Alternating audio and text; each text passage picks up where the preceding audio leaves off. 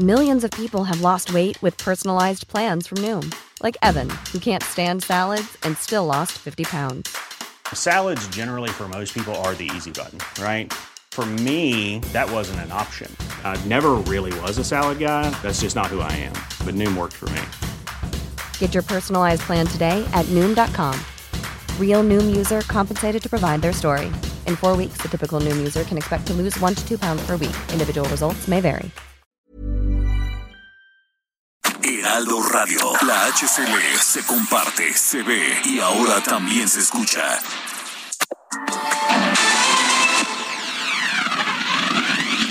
La Suprema Corte ordenó a la Cámara de Diputados volver a emitir el presupuesto del INE para este 2022. Esto luego de que legisladores recortaron sus recursos. Quienes queman con ácido a mujeres intentan marcarlas y desfigurarlas de por vida. Organizaciones revelan que en México hay 33 mujeres víctimas de este delito desde 2001 a la fecha. Estará con nosotros aquí en el estudio la saxofonista María Elena Ríos, víctima de este delito. A propósito del mega bloqueo de transportistas anunciado para mañana jueves muy temprano en la Ciudad de México, conversaremos con el secretario de Gobierno capitalino, Martí Batres. En Jalisco, el gobernador Alfaro propondrá sanear el 80% de las aguas de la cuenca del río Santiago. Conversaremos con el coordinador de Movimiento Ciudadano en el Congreso de Jalisco, Gerardo Quirino. A cuatro días de celebrarse las elecciones, iremos a un recorrido por los seis estados donde habrá elecciones. ¿Qué tal? Los saludo desde esta ciudad capital de Durango y les informamos que estas elecciones serán las más reñidas de la historia moderna de esta entidad, por lo cual estaremos muy pendientes para informarles qué es lo que sucede paso a paso en esta próxima jornada electoral. Les informa Ignacio Mendívil. Este miércoles finalizan mítines y eventos proselitistas en Aguascalientes. Muy cerrada se encuentra la contienda entre Tere Jiménez de la coalición Va por Aguascalientes y Nora Rubalcaba de Morena. Bienvenidos a República H, donde le informamos lo que pasa en cada rincón de este país. Yo soy Sofía García y le doy la bienvenida. Recuerde que estamos de manera simultánea a través de todas las frecuencias de El Heraldo Radio y también a través de esta señal de El Heraldo Televisión. Quédese con nosotros porque vamos a tener muchísima información de punta a punta en todo el país y más allá de las fronteras.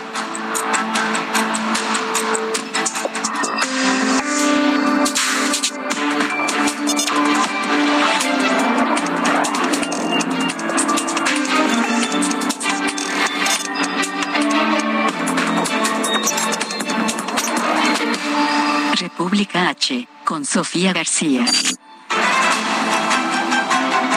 La Suprema Corte de Justicia de la Nación anuló el recorte al presupuesto solicitado por el INE para este 2022. Esto tras explicar que la Cámara de Diputados no dio tampoco ningún argumento para imponerlo. Declaró fundada la controversia constitucional que el INE presentó a fines del 2021 para impugnar el recorte de 4.913 millones de pesos que hicieron a su petición presupuestal. Por lo anterior, la Cámara de Diputados tendrá 30 días hábiles para analizar y aprobar en sesión pública la nueva cuenta.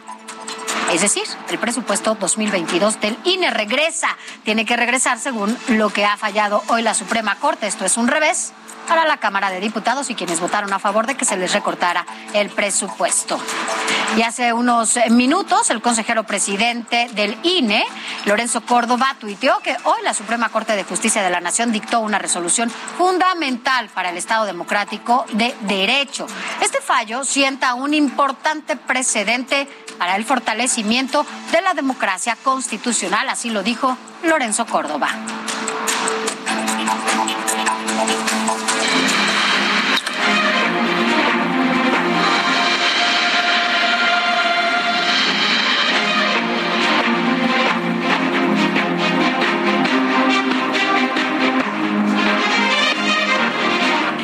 Estamos a nada, a cuatro días de que ya se lleve a cabo esta elección del próximo 5 de junio en los estados de Aguascalientes, Durango, Hidalgo, Oaxaca, Quintana Roo y Tamaulipas. Y el presidente consejero Lorenzo Córdoba aseguró que todo está listo para que más de 11 millones 700 mil personas ejerzan su voto de forma libre y secreta las elecciones en los estados de Aguascalientes, Durango, Hidalgo, Oaxaca, Quintana Roo y Tamaulipas.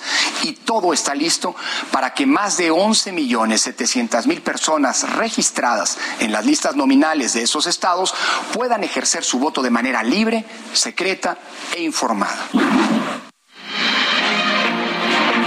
Vamos a entrar de lleno a estos temas electorales. Vamos ahora hasta Aguascalientes, en donde, como ya se lo decía, este 5 de junio habrá elecciones para elegir al próximo gobernador.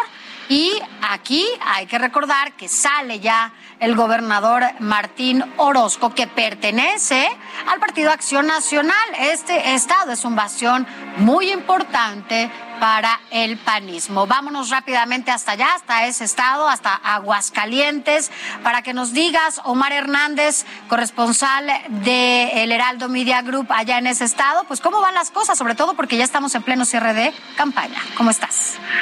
Así es, buena noche. En estos momentos se lleva a cabo el cierre de campaña de Tere Jiménez de la colección del PAN, del PRI y el PRD. Va por Aguascalientes. Es el último evento que se tiene programado en este cierre. Unas elecciones, unas campañas que de entrada ya han sido históricas. Es la primera ocasión que en la entidad compiten cinco mujeres a la gubernatura de la entidad. El día de ayer, Marta Márquez de la colección Juntos Hacemos Historia del Partido del Trabajo y el Partido Verde Ecologista de México de por Nora Rubalcaba de Morena. Una situación que ya había anticipado en los dos debates y Rodríguez de Fuerza por México y que finalmente se concretó en este cierre de campaña. Pues bueno, la candidata Tere Jiménez todavía no ha salido, se están reuniendo sus eh, seguidores, sus simpatizantes, estará saliendo más o menos en unos 10, 15 minutos. Y de esta manera, pues bueno, ya te digo, se ha hecho un trabajo en los 11 municipios de la entidad buscando el voto de la ciudadanía empezó con una diferencia muy amplia precisamente de relación del PAN a otras fuerzas políticas, se ha ido acortando y se antoja bastante, bastante cerrada este esta recta final que llevará al domingo 5 de junio. De esta manera estamos nosotros muy al y ya listos para la cobertura total de las elecciones del próximo domingo. Es el reporte. Bueno, pues sí, las cosas, como dices, se han estado acercando, sobre todo la candidata de Morena a la candidata del PAN. Había una distancia importante, incluso había más de 50 puntos los que tenía la candidata Tere Jiménez y muy por debajo, muy, muy por debajo estaba Nora Rubalcaba de Morena. Sin embargo, con esta declinación que hubo ayer a favor de Nora, las cosas pueden cambiar. No quiere decir que vayan a estar empatadas, no sabemos cómo vayan a estar las cosas el próximo domingo, pero bueno, ya estaremos aquí en un enlace permanente contigo en la transmisión especial que se hará en el Heraldo Media Group para dar a conocer todos los detalles de esta elección, donde además de ustedes también habrá compañeros periodistas que se desplieguen a estos tres eh, seis estados en donde se llevará a cabo esta elección. Sin duda será una cobertura importante y Aguascalientes será un estado en donde, bueno, pues las cosas están cambiando. Gracias por tu reporte, Omar. Estamos al pendiente. Buenas noches. Gracias, buenas noches. Y siguiendo con estos temas, vámonos a Durango, donde también ahí va a estar de fotografía, pareciera la final el próximo 5 de junio. Se disputa allá la gubernatura, 39 presidencias municipales y también 39 sindicaturas y 327 regidurías. Aquí, recordemos, quien sale es el gobernador José Rosa Puro Torres, que pertenece al partido Acción Nacional. Y bueno, en este momento, vámonos rápidamente hasta allá con mi compañero Ignacio Mendívil, que has estado ahí también, como todos nuestros compañeros corresponsales, cubriendo a los candidatos. ¿Cómo están allá los cierres de campaña? Ignacio, buenas noches. Muy buenas noches. Te desde Durango Capital y efectivamente la diferencia entre uno y otro pues es eh, prácticamente pues estadística. No se sabe qué va a suceder el próximo domingo. Aquí todavía en estos momentos se están haciendo cierres de campaña en Azas, en Victoria, en Canatán, aquí en la ciudad capital, en algunos lugares, en algunos bastiones importantes de las dos alianzas. Esta alianza de Marina Vitela estuvo en Azas y estuvo hablando ahí ante los eh, militantes de ese partido y de sus coaligados de que ella pues tendrá el picaporte para hablar directamente con el presidente y traer recursos a Durango. Sin embargo, en la sierra de enfrente, que es eh, la alianza va por Durango, donde está aliado el PRI, el PAN, PRD de don Esteban Villegas, que supera un punto y medio porcentual a la más cercana competidora, bueno, pues ellos están trabajando en otros municipios y también allá en la comarca lagunera, en particular ahí en Gómez Palacio con Leti Herrera, donde dicen que ellos recuperarán la comarca lagunera en favor de la alianza Va por Durango y que van a defender el voto. Aquí en la ciudad de Durango hay más de 100 periodistas expertos en cuestiones de delitos electorales para poder cuidar, dicen ellos, el triunfo. Está muy tensa la situación de los partidos, está muy polarizada la sociedad duranguense y se espera que los operativos de seguridad pues mantengan la paz en esta próxima jornada electoral aquí en el estado de Durango porque son 39 municipios y ustedes saben que Durango es de los estados más grandes de la República Mexicana que bueno pues estará ya operándose todo lo que es el sistema rápido y eh, el conteo rápido para tener resultados para dárselos a la ciudadanía a la a la voz prácticamente de la finiquitar a las seis de la tarde el cierre de las casas y estaremos muy pendientes de lo que suceda para informárselos a ustedes de manera inmediata. Pues Ignacio, después de todo, Durango será el epicentro de donde más estemos al pendiente de lo que pase. Hay un empate básicamente técnico, no más de un punto, la diferencia entre eh, la alianza de Va por Durango, de Esteban Villegas, también de Morena con Marina Vitela. Así que bueno, pues sin duda será el estado más interesante en esta cobertura y allá estaremos enlazados contigo de manera permanente en la transmisión especial que llevaremos a cabo. Gracias, Ignacio Mendívil. Muchas gracias a ustedes y estaremos muy pendientes. Gracias. Y de Durango, vámonos a Hidalgo, otro de los estados que va a elegir a gobernador el próximo 5 de junio. Aquí quién sale es el gobernador Omar Fayad quien pertenece a las filas del Partido Revolucionario Institucional, al PRI. Y para conocer a detalle cómo se está cerrando esta, esta campaña, esta contienda, en el cierre que cada uno de los candidatos está allá llevando a cabo, nos enlazamos con mi compañero José Ignacio García. ¿Cómo estás? José Ignacio, tú tienes todos los detalles. Buenas noches. ¿Qué tal? Muy buenas noches. Un saludo a todo el auditorio. Pues comentar que efectivamente hace unos momentos acaba de concluir el cierre de campaña de la candidata de la coalición Va por Hidalgo, Carolina Villano Austria, en la explanada de la Plaza Toros, en donde en la ciudad de Pachuca, donde fue acompañada de los ex gobernadores de Hidalgo, Miguel Núñez Soto, el ex secretario de Gobernación, Miguel Osorio Chong, y también el ex gobernador Francisco Olvera Ruiz, quienes respaldaron al aspirante a la gobernatura por el PRI, PAN y PRD y en este en esta ocasión estuvo acompañada también del grupo musical Bronco, en donde también la aspirante de la gubernatura dijo y pidió a la ciudadanía que cuiden el voto para evitar una elección de Estado como la que pretende Morena. En ese sentido, también de forma simultánea se llevó a cabo el cierre de campaña de la candidatura común Juntos Hacemos Historia en Hidalgo, encabezada por Julio Menchaca Salazar en el municipio de Tepehuacán de Guerrero, municipio donde es oriunda su adversaria Carolina Vigiano, y en donde estuvo acompañado del dirigente nacional de Morena, Mario Delgado, y ahí pidieron a la población hacer posible la transformación el próximo domingo para impulsar la primera alternancia democrática en la historia de la entidad después de haber sido gobernado el Estado durante 93 años por el PRI. En este sentido, también Julio Menchaca señaló que todas las encuestas lo dan como favorito, entre ellas la encuesta de Heraldo Media Group, en donde Julio Menchaca eh, aparece como puntero de las aspiraciones para la gobernatura de este domingo. Y de forma simultánea también se llevaban a cabo los cierres de campaña del resto de los aspirantes a la gobernatura, Francisco Berganza Escorza por el Movimiento Ciudadano en un recorrido por la ciudad de Pachuca y José Luis Lema Morales del Partido Verde Ecologista de México también en la ciudad de Pachuca, donde pidieron a la población acudir y hacer válido su voto útil el próximo domingo. Es parte de la información que tenemos hasta el momento desde el Estado Hidalgo con respecto a este cierre de campañas electorales. Muchas gracias por tu información y como bien lo dices, bueno, pues parece que después de más de 90 años, ahora sí, este estado, Hidalgo, cambiará cambiará de partido en el gobierno, todo, como dices, después de lo publicado en las encuestas de El Heraldo de México y en donde en primer lugar va el candidato de Morena y en segundo la priista, eh, Carolina Villano. Pero bueno, estaremos contigo en contacto el próximo domingo de manera permanente. Gracias. Buenas noches. Buenas noches. Vámonos hasta Oaxaca. Allá, allá en Oaxaca, mire, también la población va a elegir al, gobernador en este domingo, 5 de junio. ¿Quién sale aquí? Es el gobernador Alejandro Murat, quien también pertenece a las filas del Partido Revolucionario Institucional, al PRI.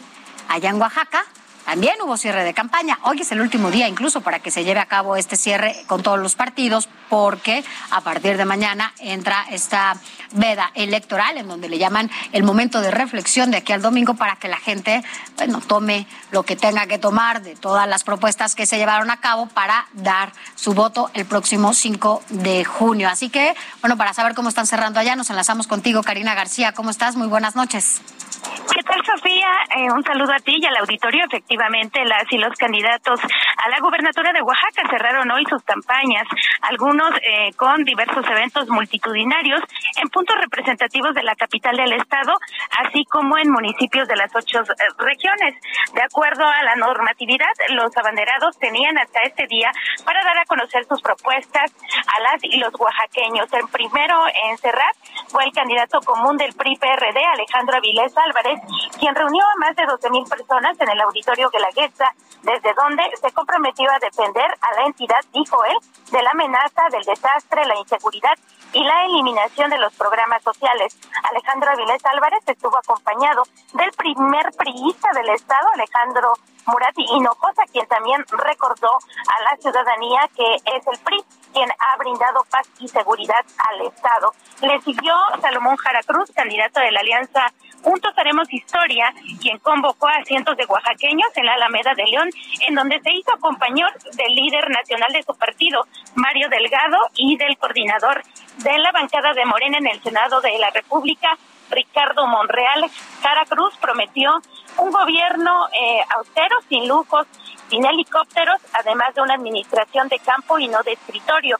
Dijo que después de obtener el triunfo este 5 de junio, visitará los 570 municipios del estado. En tanto, la candidata del PAN, Natividad Díaz Jiménez, cerró este día su campaña en donde insistió que no declinará su aspiración a favor de ninguno de los candidatos. Y con cierres menos multitudinarios y austeros, los candidatos Mauricio Cruz Vargas y Jesús López Rodríguez, eh, que son independientes indígenas, pues también cerraron sus campañas, al igual que Bertaín López del partido Nueva Alianza de Oaxaca. Finalmente, el órgano electoral de la entidad señaló que se han ya recibido tres millones doscientos veintinueve mil ciento veinte boletas que serán distribuidos en diversas partes del estado. Es el reporte. Oye, Karina, un poco lo que decías, los números allá en Oaxaca, de acuerdo a la encuesta publicada aquí en el Heraldo Media Group.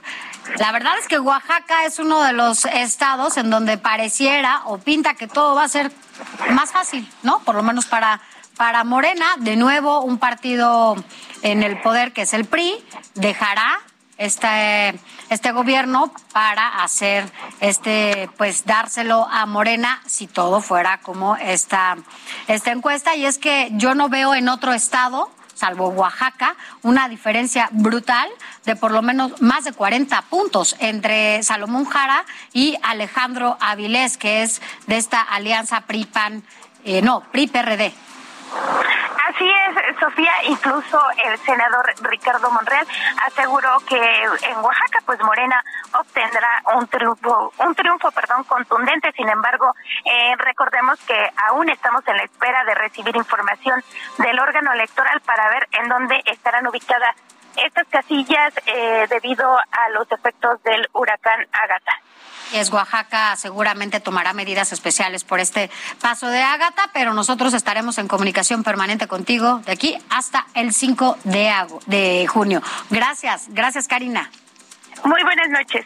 Buenas noches. Y otro de los estados que también tendrá elección el próximo 5 de junio es Quintana Roo. Allá, mire, además de la gubernatura, también se va a jugar el Congreso, que son 15 diputaciones de mayoría relativa y 10 diputaciones de representación proporcional. Allá cambia el Congreso. Es uno de los estados que no había renovado su Congreso desde hace tres años. Aquí, quien se va es el gobernador Carlos Manuel Joaquín González, quien pertenece al Partido de la Revolución Democrática. El PRD era pues uno de los estados que todavía mantenía este partido en alianza con el PAN, porque en ese momento también fueron en alianza con este gobernador. Y bueno, pues ahora vámonos hasta allá, porque quien tiene toda la información de los cierres y qué está pasando en Quintana Roo, cuál el ambiente ya previo a esta jornada es Fernanda Duque. ¿Cómo está todo por allá? Muy buenas noches. Hola, buenas noches. Como mencionabas, hoy fue el último día en el que los candidatos y las candidatas podrían hacer el llamado al voto para el próximo 5 de junio y así lo hizo la Alianza Va por Quintana Roo, quien estuvo en la explanada del Ayuntamiento de Benito Juárez, mejor conocido como Cancún, que es el destino turístico eh, por excelencia del Estado, en donde llamó a defender el voto el próximo domingo. En este evento estuvo acompañada por el presidente nacional del PRD, Jesús Zambrano, legisladores federales, eh, como Luis Cházaro, así como Miguel Ángel Mancera, quienes estuvieron acompañándola el día de hoy en este evento multitudinario en la Plaza de la Reforma. Eh, un día antes incluso se sumó a la campaña de, apoyo Laura Fernández, Cecilia Loría, quien es fundadora del Movimiento Auténtico Social. De esta forma ella abandona a su propio candidato Nibardo Mena y se suma a esta alianza eh, para el próximo domingo. Ayer también cerró en Cancún Mara Lezama, en la Plaza de Toros, en donde estuvo acompañada de Citlali Hernández, que es secretaria general de Morena, así como con otros candidatos a diputados y también senadores en este meeting. Ella llamó a sumarse a la cuarta transformación que, que, se emprende desde el gobierno federal y hacer varios llamados en cuestión de programas sociales en beneficio sobre todo de la zona sur del estado.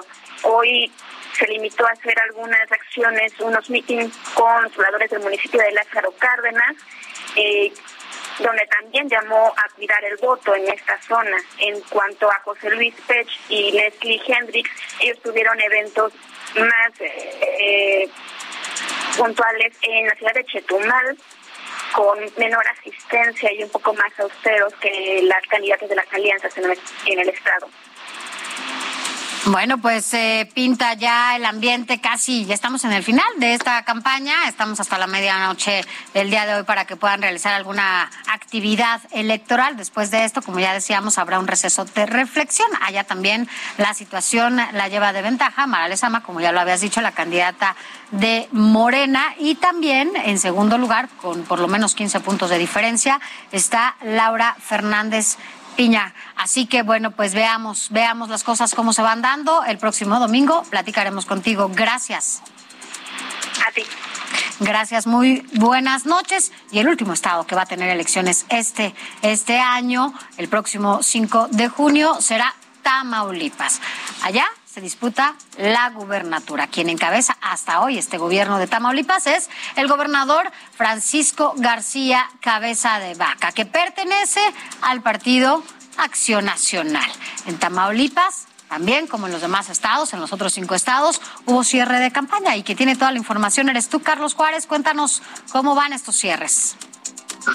Hola, ¿qué tal, Sofía? Qué gusto saludarte a ti y a todo tu auditorio. Efectivamente, el día de hoy, en estos momentos, están concluyendo ya los dos cierres masivos de lo que son las coaliciones eh, juntos eh, hacemos historia, así como también va por Tamaulipas, Américo Villarreal y César Etrugo Verástegui, mientras que Arturo Díaz del Movimiento Ciudadano ha tenido unos cierres más discretos, donde solamente ha dado algunas conferencias de prensa y caminatas por municipios de Tamaulipas. Hay que mencionar que justamente aquí en el municipio de Tampico, César Etrugo Verástegui acaba de cerrar su campaña electoral y previo a ello estuvieron diputados, senadores en un hotel de la zona dorada de Tampico cerrando filas. Ahí estaba también el dirigente nacional del PAN, Marco Cortés. Mientras que, bueno, hay que recordar que Américo Villarreal estuvo siendo acompañado por la jefa de gobierno, Claudia Sheinbaum, así como también el secretario de Gobernación, Adán Augusto, durante los últimos días esos cierres masivos por diferentes partes de la entidad tamaulipeca.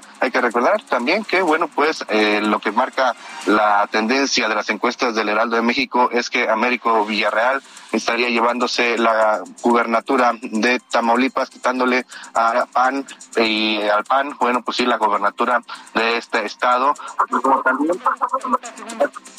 así como también el tema de ganarle la coalición conformada por el PRI y PRD. Sofía, es la información. Así es, Carlos, parece que va a ser otro de los estados que tenga esta alternancia, pero bueno, ya platicaremos contigo el próximo domingo. Gracias por toda tu información. Por lo pronto nosotros vamos a una pausa.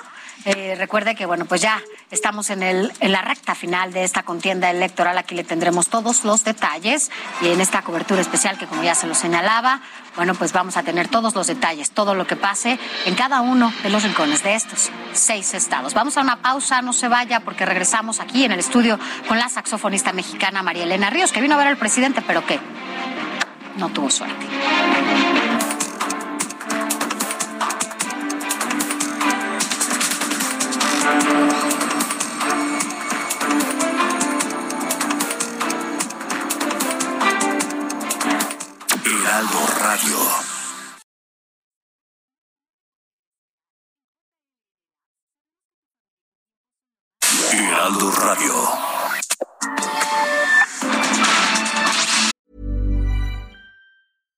Ready to pop the question? The jewelers at BlueNile.com have got sparkle down to a science with beautiful lab grown diamonds worthy of your most brilliant moments. Their lab grown diamonds are independently graded and guaranteed identical to natural diamonds, and they're ready to ship to your door. Go to BlueNile.com and use promo code LISTEN to get $50 off your purchase of $500 or more. That's code LISTEN at BlueNile.com for $50 off. BlueNile.com code LISTEN.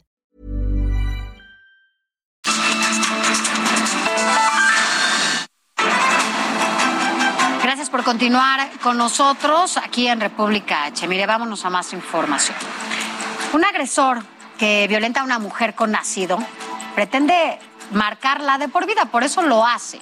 E intenta desfigurar su rostro o su cuerpo para dejar tatuado con quemaduras su violencia, sus celos o su odio. Agredir a una mujer con ácido u otras sustancias eh, es un delito que se comete en varios países. Los agresores intentan imponer sobre ellas una condena social que las acompañe durante toda su vida. La organización internacional Acid Survivors Trust International, que trabaja con la ONU, calcula que al año se registran 1.500 agresiones con ácido en el mundo. Es decir, el 80% de las mujeres. En México, la Fundación Carmen Sánchez, organización especializada en apoyo a mujeres agredidas con ácido, precisó que se han registrado por lo menos un total de 33 mujeres quemadas con ácido. Esto del 2001 a la fecha. Siguiendo con este tema, agradezco de verdad que esté aquí con nosotros la saxofonista María Elena Ríos, quien es víctima de esta tentativa de feminicidio con ácido. Ayer acudió a Palacio Nacional para intentar ser recibida, ver al presidente Andrés Manuel López Obrador. Sin embargo, no tuvo suerte.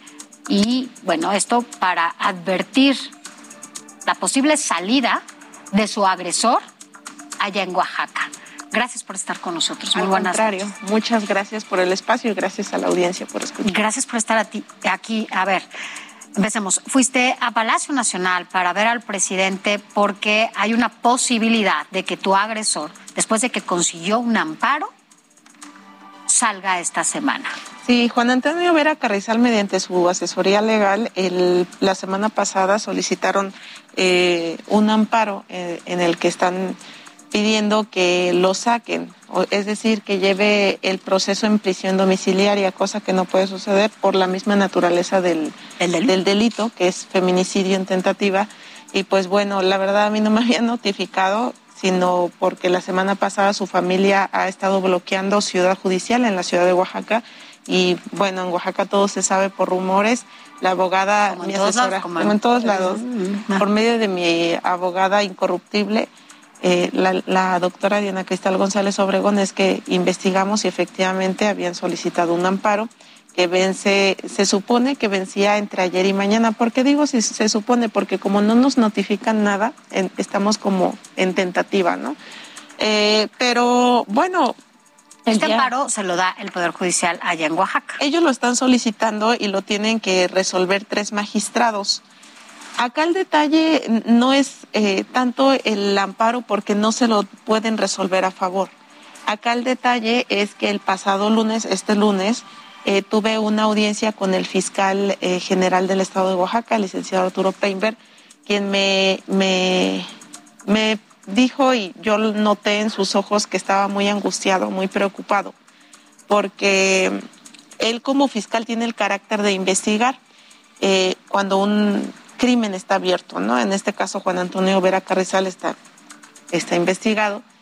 Y hay una conversación, varias, con su hija, Guadalupe Vera Hernández, en donde le dice Guadalupe, eh, papacito, ya, ya está todo listo, ya está todo listo, ya le dimos el dinero a los magistrados, ya es un hecho, tú sales eh, la semana que viene. ¿no? Entonces Juan Antonio Vera Carrizal le dice, ¿y aquella no ha publicado nada? Tú, yo. Y le dice, no, pa, eh, ella ya no ha publicado nada, los medios de comunicación ni la apoyan, está María Elena, menciona mi nombre, está jodida y está muerta, ¿no? Eh, es muy indignante para mí comentar esta situación, pero creo que eh, precisamente las películas sacan la ficción de estas realidades, ¿no? Es una realidad que se vive, pero lo que sí me queda muy desconcertada. Son estos tres magistrados? Sí, eh, a continuación doy los nombres porque no me los aprendí. Ahorita que nos, Ahorita los repetimos, los repetimos. nos los van a dar. A ver, dámelos. ¿Cuáles son? Bueno, ahorita nos los van a mandar. Okay. Y, bueno, es. No tengo palabras. Eh, ¿Tienes miedo? Tengo mucho miedo. ¿Tienes alguna seguridad, alguien que te esté cuidando? El mecanismo de protección federal me redujo las medidas de protección el, el marzo pasado, marzo pasado, eh, metí una apelación, me resolvieron la, el viernes pasado en otra junta de gobierno. Y es increíble la misoginia que se vive entre instituciones porque una morra les tiene que decir lo que están haciendo mal y se enojan porque su machismo es muy susceptible. En este caso, el representante de la Comisión Nacional de Derechos Humanos no aquí es ah, federal, eh, eh, no sabe, creo que hay una solicitud al gobernador del estado de Oaxaca. No tengo los nombres porque luego ni ponen sus nombres, desafortunadamente, pero los que votaron en contra de que no me den las medidas de protección fue el representante de la Comisión Nacional de Derechos Humanos, el representante de, de, la Fiscalía General de la República, de Guardia Nacional, de Mecanismo y de Gobernación. En ese momento yo les pregunté, bueno, ¿cuál precisamente me pueden dar los argumentos? ¿Por qué no? Pues es que ya hay un, y te contestan mal, pues es que ya hay una evaluación. Entonces, ¿qué sentido tiene que me tengan dos horas en Junta de Gobierno revictimizándome, porque eso es, y haciéndome preguntas si ustedes ya traen una línea? Y no me saben responder. Los que votaron a favor fue eh, una mujer, que es una consultora, y el representante de Relaciones Exteriores. Yo en ese momento les pregunté, y lo digo muy abiertamente acá en tu espacio, eh, tengo toda, todo para que otro país me ayude y me vaya y me dé asilo. ¿Lo has por la naturaleza, no. Por la naturaleza de, de mi proceso se puede Sí me, me, lo ofrecieron en Alemania y me lo ofrecieron en Francia. ¿Y por qué no lo tomas? Porque yo no maté, yo no robé. En algún momento si no te dan la protección. Bueno, sin protección la justicia va a llegar. Pero no te da miedo. A ver, estamos hablando de que tu agresor por supuesto es tu expareja. ¿no? Y que su hijo está prófugo. Que su hijo está prófugo y que también participó en esto que te hicieron, te quemaron con ácido la cara. Eh, la familia de él te conoce. Y Sus también amigos saben dónde viven, dónde vives. La gente que, pues, de alguna manera convivía con ustedes, pues sabe cómo ubicarte, sabe dónde estás, sabe a lo que te dedicas, sabe qué estás haciendo y, bueno, pues eh, no tienes ningún tipo de protección. Las medidas no me las quitaron por completo. Las medidas las dejaron en Oaxaca porque dicen que solamente en el estado de, Oaxaca corro riesgo. Lo que dijo la consultora en, en esta reunión fue, bueno, si le estás pagando a los policías viáticos, comida, alimentación, gasolina, no, no les cuesta nada que le devuelvan la medida en acompañamiento y están gastando lo mismo en la Ciudad de México. Pero ellos dicen que no. Obviamente traen orden porque es un vínculo eternamente machista, sólidamente machista y, pues ni modo, creo que muchas mujeres en este momento caen en lo mismo conmigo. Hemos pasado lo mismo, ¿no? Las instituciones te revictimizan porque morras, jóvenes, se molestan que les digas lo que están haciendo mal. ¿Cuántos años tienes? 29 años. 29. ¿Tenías 28? Tenía 26 años cuando me quisieron matar. Y pues bueno, eh, la medida está allá. El señor Alejandro Encinas es renuente. Em, ¿Lo has visto? Mm, lo vi la primera vez cuando le solicité la medida. Se portó muy buena gente, eso sí, pero pues ahorita no está. ¿Qué te dijeron ayer en Palacio Nacional?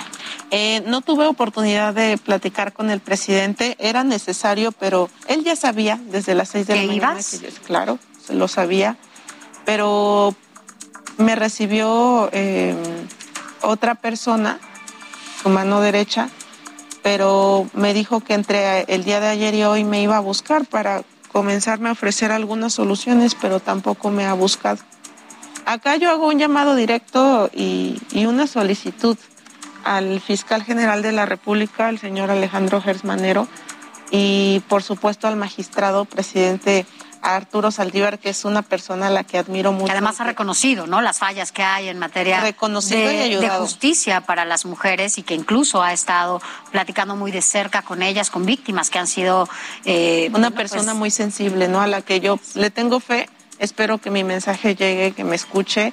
Eh, es necesario que ya mi proceso, mi carpeta de investigación, todo, pues se venga a la Ciudad de México, que la mayoría de las cosas eh, ya las llevo a cabo acá como tratamientos, asesoría. Tengo el, desplazamiento forzado y reconocimiento de víctimas en la Ciudad de México junto con mi familia, pero lo que no quieren es soltar mi carpeta de investigación. ¿La quieren dejar en Oaxaca para que mm. se resuelva ya? El 18 de febrero la Comisión Nacional de Derechos Humanos emitió una recomendación dirigida al gobernador Alejandro Moradino Josa y al fiscal general Arturo Peinberg para que declinen mi carpeta, pidan disculpas, hagan una reparación del daño. Son más de 300 puntos que la pueden consultar por internet en la página oficial de la CNDH, pero el gobernador Alejandro Morada está más ocupado en la Guelaguetza que en los feminicidios.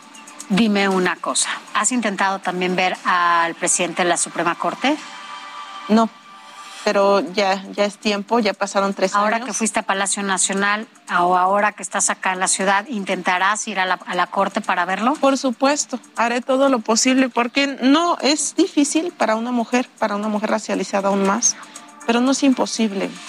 Y, y precisamente hago énfasis en esto porque como el problema del machismo y, y el racismo es un problema sistemático, es difícil de comenzar a erradicar pero precisamente las mujeres, yo las invito, debemos eh, de comenzar a revelarnos.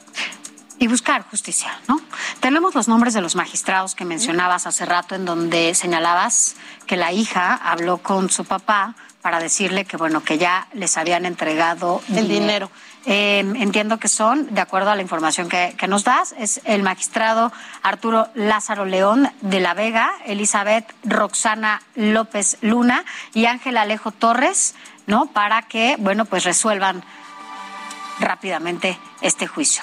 Vamos a estar en contacto contigo, si nos lo permites, todo el tiempo que estés acá en la ciudad y también cuando estés en Oaxaca. Hemos seguido a detalle cada, pues todo lo que está pasando contigo, porque lo que te pasa a ti nos puede pasar a cualquier mujer, ¿no? Lamentablemente es que nadie estamos exentas en un país en donde hay tanto odio y tanta violencia hacia las mujeres.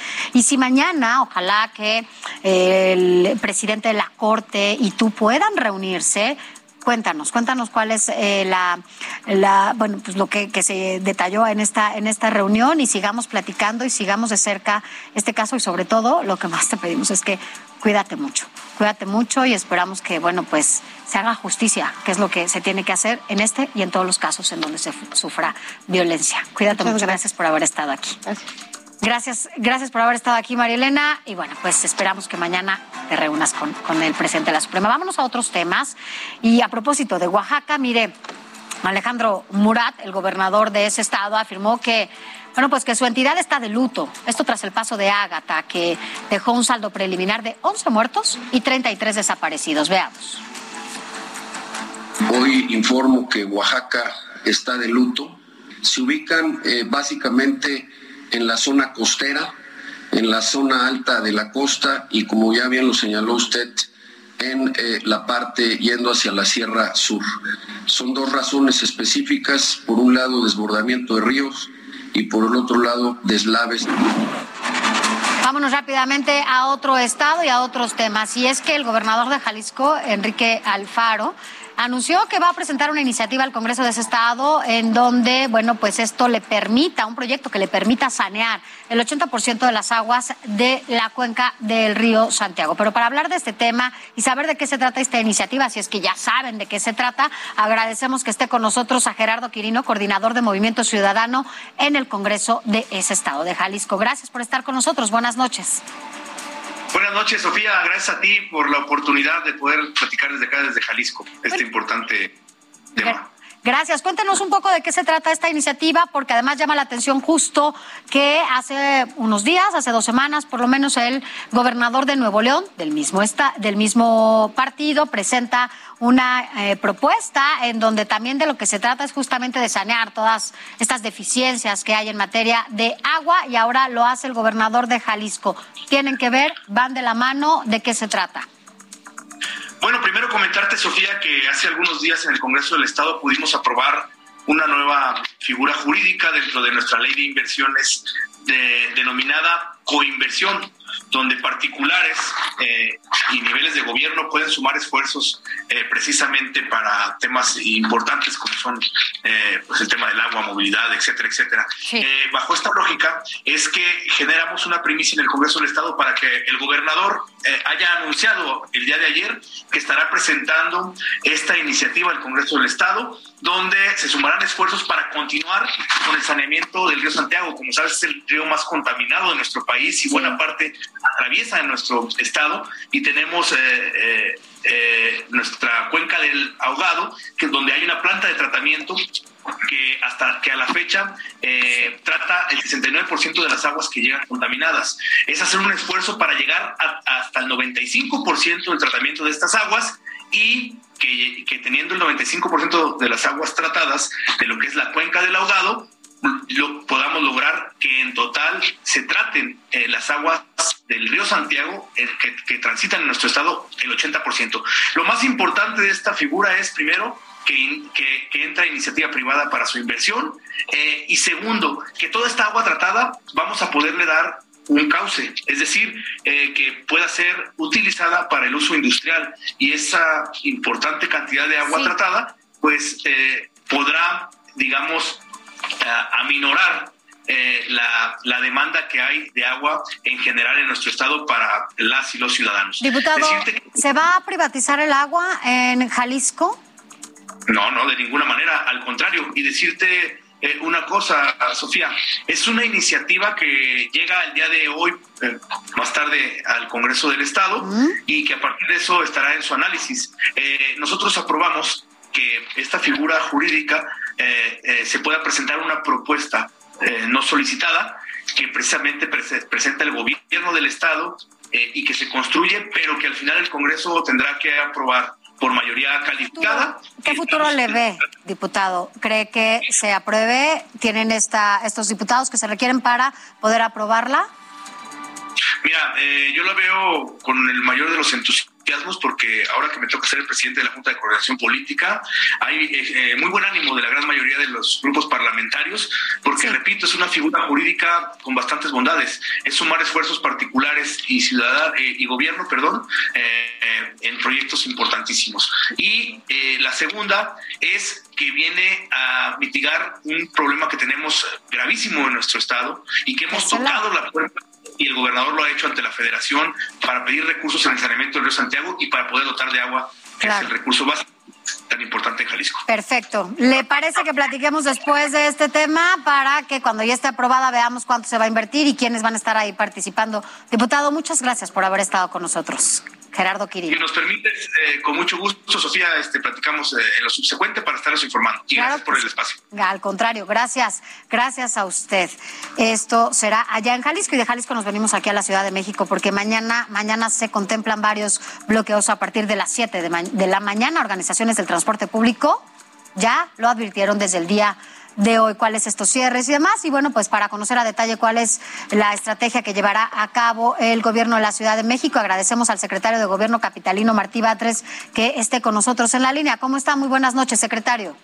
¿Qué tal? Muy buenas noches. ¿Cómo están? Gracias. Pues mañana ya está esta esta alerta, esta advertencia por parte de los transportistas para bloquear gran parte de la ciudad. ¿Ustedes eh, qué, qué, harán? ¿Cuál estrategia justamente para que pues no se vuelva esto tanto un caos? Bueno, estamos atentos a lo que suceda. Nosotros mismos hemos dado esta información para que la ciudadanía tome sus previsiones, tome sus precauciones el día de mañana que se han anunciado una serie de movilizaciones. También hemos hecho un exhorto a los transportistas a no bloquear avenidas, sino que puedan realizar sus manifestaciones sin necesidad de bloqueos. Y por otro lado también, pues vamos a estar atentos desde varias áreas de gobierno para la atención de bloqueos que pudieran darse a lo largo del día. ¿Se sentarán con ellos en algún momento, secretario? Eh, ¿Platicarán? ¿Habrá una mesa que esté con ellos eh, platicando? En tanto ellos, bueno, pues puedan moverse o insistan justamente en este bloqueo. Sí, de hecho, están abiertas las mesas nosotros estamos totalmente abiertos al diálogo con ellos y mañana van a estar abiertas también este, las mesas, vamos a estar abiertos a instalar las mesas de trabajo con los transportistas. Bueno, entonces podemos eh, todavía tener esta posibilidad de que bajo esta petición que se les hace, de que bueno, pues sí se manifiesten, pero no cierren las calles, eh, mañana temprano puedan, bueno, pues estar circulando en estas vialidades que dijeron que iban a bloquear desde muy temprano, desde las 7 de la mañana. Hemos hecho este exhorto, redoblamos nuestro llamado a que no bloqueen avenidas porque afectan a la gente y en lugar de ganarse la simpatía de la ciudadanía, pues se, genera con ellos un desencuentro.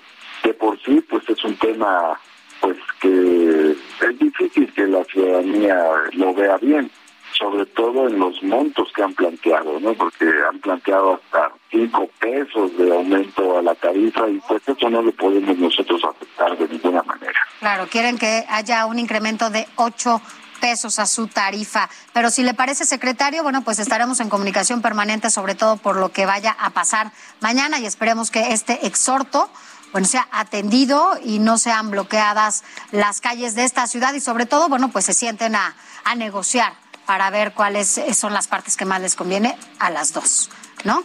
Así es ahí vamos a estar atentos. Gracias, secretario de Gobierno capitalino Martí Batres. Ya lo escuchó, hay un exhorto a los transportistas que mañana se van a manifestar para que, bueno, pues si bien eh, quieran hacerlo, quieran manifestarse en las calles, no cierren las calles de la Ciudad de México, porque serán varios los puntos en donde estarán estos eh, transportistas, ya lo habíamos dicho y se lo reitero, será las inmediaciones de Indios Verdes, Martín Carrera, Cuatro Caminos, Buenavista, Chapultepec, La Tapo, Tacubaya, Santanita, Tasqueña, Constitución de 1917 y también Tláhuac. Esperemos que atiendan este exhorto y que las cosas se den en, bueno, pues en sana paz. Por lo pronto nosotros ya casi nos vamos, pero no nos podemos ir sin antes tener un adelantito de lo que vamos a leer mañana en las páginas de El Heraldo de México, en la sección de estados con nuestra editora Fabi Cancino. ¿Cómo estás, Fabi? Muy buenas noches. Mira, hoy nos pusimos de acuerdo. Muy contenta de estar aquí en tu espacio, saludando a tus tele, teleauditorio. También en radio todavía. En radio, claro. Cuéntanos qué vamos a tener mañana. Tenemos un tema muy interesante. El Heraldo de México, desde que creció aquí, tenemos ya cinco años, pues más o menos en ese mismo tiempo le hemos dado seguimiento a un tema de unos desplazados de Guatemala mm. que se instalaron en, en el limbo, están prácticamente en el limbo, en una franja fronteriza que algunos dicen que todavía pertenece a Campeche, otros dicen que no, pero está eh, precisamente en un lugar que eh, para colmo de males se llama el desengaño. ¿no? Es en, en Can- El limbo en el desengaño. Exactamente. En una en Calenda- Candelaria que es este en Campeche. Llevan ahí ya cinco años y han vivido situaciones muy extremas. Eh, ahora en mayo se les murió un bebé. Ya es el segundo bebé que se les muere, pero ya llevan 14 personas que han fallecido en estos 15 años. Ellos fueron desplazados de Laguna Larga en Petén, Guatemala. Llegó el ejército hace cinco años, los sacó, los llevó a otro lugar, ellos tuvieron que quedarse ahí. En ese desalojo narran que hubo muertos y pues a cinco años siguen aquí. Bueno, ya leeremos esta historia y donde además hay familias enteras, hay menores, hay chiquillos. que 111 están ahí familias. en este, en este espacio. Mañana tendremos, veía las fotografías, vaya, para que mañana lo lea en las páginas de El Heraldo de México. ¿Qué más vamos a tener? También vamos a traer un tema de que ya tú bien sabes que ya se empezó a calentar el ambiente político en el Estado de México. Entonces, pues todavía no arranca oficialmente el proceso, eso va a ser hasta enero. Sin embargo, hasta el Instituto Electoral del Estado de México ya va a comenzar a hacer todas sus Es proyecciones. nuestra ruta que sigue, Fabi. Exacto, 2023. 2023, exactamente, exactamente. Entonces ya, eh, platicamos con la consejera presidenta del Instituto Electoral y nos platica cómo va a ser precisamente esta ruta, cómo van a enfocar recursos para este poder llevar a cabo un buen proceso y pues recordamos un poco que ya hay por ahí algunos destapados. Higinio, de, eh, Higinio, está, Horacio. eh, Delfina Gómez, la secretaria, también Horacio Duarte, Exactamente. ¿no? Quiere, eh, por el lado del PAN está el que Enrique Vargas. Enrique Vargas. Vaya, ya hay varios. Sí, bueno, mira, si ya están adelantados con el 24, que no lo hagan con el 23. Entonces estamos cerrando la página del 22 y ya abrimos el lunes, digo, mañana la página del 23. Gracias, mi Fabi. Ahí estaremos leyendo las páginas. Gracias a ti y a todos los corresponsales que hacen posible esta edición. Nos vemos mañana y gran aquí trabajo. nos escuchamos. Gracias. Esto fue todo por hoy aquí en República H. Recuerde que mañana tenemos una cita aquí en punto de las 8 de la noche. Escríbanos al 5624 1047 10. Hasta aquí esta República H. Buenas noches. Descanse.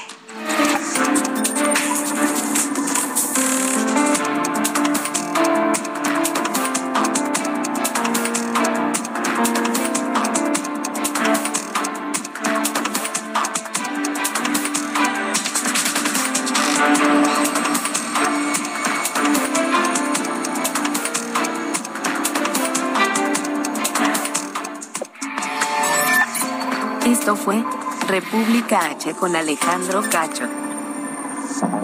Heraldo Radio.